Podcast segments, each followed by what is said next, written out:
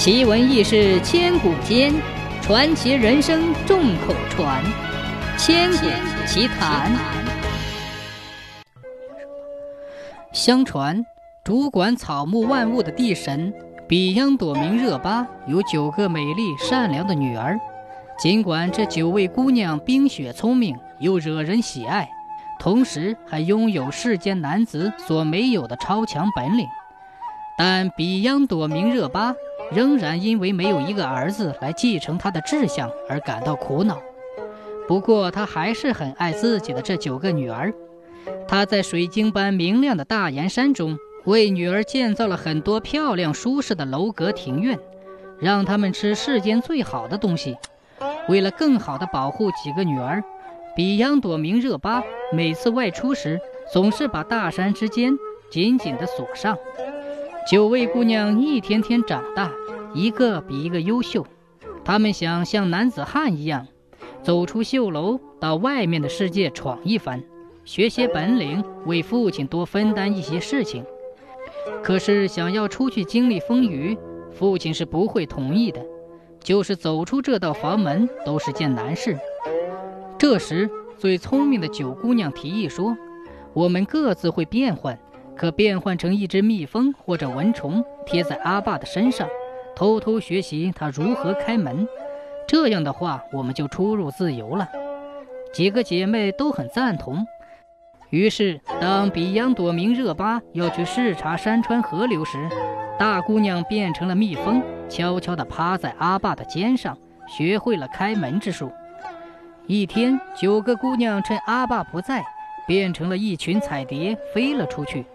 时值正午，他们来到了十二座大雪峰的上空，发现下面沟谷纵横，煤烟四起，清泉溪河全都变成了污水毒气。庄稼都枯萎了，山里的鸟兽横七竖八地死在溪水旁，老百姓也都一个个死在道路的两旁。九姑娘立刻变换成人形，走到一位奄奄一息的老婆婆面前，问她这里发生了什么事。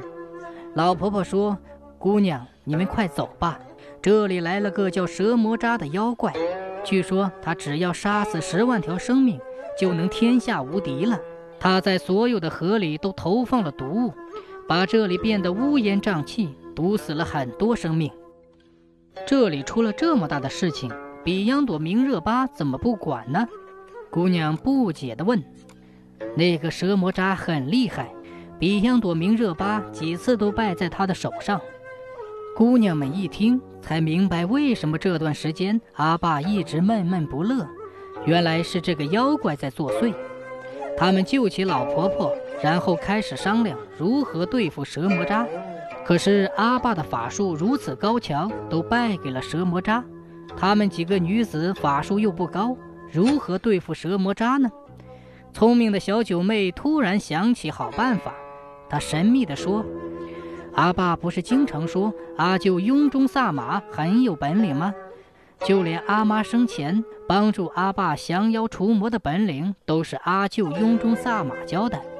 我们不如去找阿舅帮忙吧。可是阿舅住在什么地方，他们谁也不知道，只有按照阿爸石箱里的地图才能找到。他们几个做好了决定，第二天一早，大姑娘见阿爸出门，就从石箱里偷出了地图。他们按照地图上所标的路线，变成了九条飞龙，朝西天飞去。他们经过冰封幽谷，冰雪把他们的龙皮冻成了厚茧；他们飞越火海群时，火焰把他们的龙皮烧焦，眼睛也烧得金黄金黄的。几经磨难，他们终于来到了一处烟云飘渺的大山前。姑娘们抬头望去，半空中飘着一朵祥云。上面站着一个天神的模样，他就是金刚降魔神雍中萨玛。雍中萨玛被姑娘们的诚心所感动，决心帮助他们。他取出一只玉石绣花针筒和一串绿色的宝石，他送给姑娘，并说：“这个针筒是你们阿妈炼成的，你们见到蛇魔渣，只要把针筒对着它，叫你阿妈的名字。”万根金针会刺破蛇魔渣的眼珠和心脏。他若是还是不服，你们连叫三声我的名字，我会帮助你们的。降服蛇魔渣之后，再把绿宝石撒向十二座雪峰，那里就会恢复原来的样子了。姑娘们向阿舅告辞之后，拿着宝物，风雨兼程，直奔那十二座雪峰去。蛇魔渣见到九位姑娘，露出可怕的嘴脸。他挥舞的魔爪喷射着毒气，向姑娘们扑过来。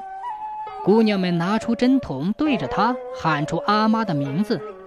只见针筒中万根金针一起射向蛇魔渣，扎得他浑身是血。但蛇魔渣仍不甘心，他把地上的污水卷成巨浪，冲毁良田屋舍，直往雪谷外冲。姑娘们见此情景，急忙呼叫阿舅雍中萨玛的名字。突然，空中传来一声巨响，一面闪着金光的镜子挡住了汹涌的洪水，洪水顿时消退了。蛇魔渣的头挂在了宝镜的前面。正在这时，比央朵明热巴也赶到了十二座雪峰前。他看到九个女儿勇敢地与蛇魔渣作战。赞许地望着女儿们，激动得说不出话来。姑娘们请求阿爸让他们留下来恢复这山川河流，阿爸答应了他们。姑娘们把绿色的宝石撒向十二座雪峰，这里的山绿了，水绿了。他们洗过澡的湖泊变得色彩斑斓，他们耕耘过的地方长出了很好的庄稼，他们去过的树林。鸟儿欢唱，小动物舞蹈，他们所到之处一片生机盎然。九个姑娘帮助这里的人重建了家园，并分别与九个藏族小伙子结了婚，慢慢的形成了九个部落，分居在九个寨中，大家团结如一家。后来人们便把这个地方叫九寨沟。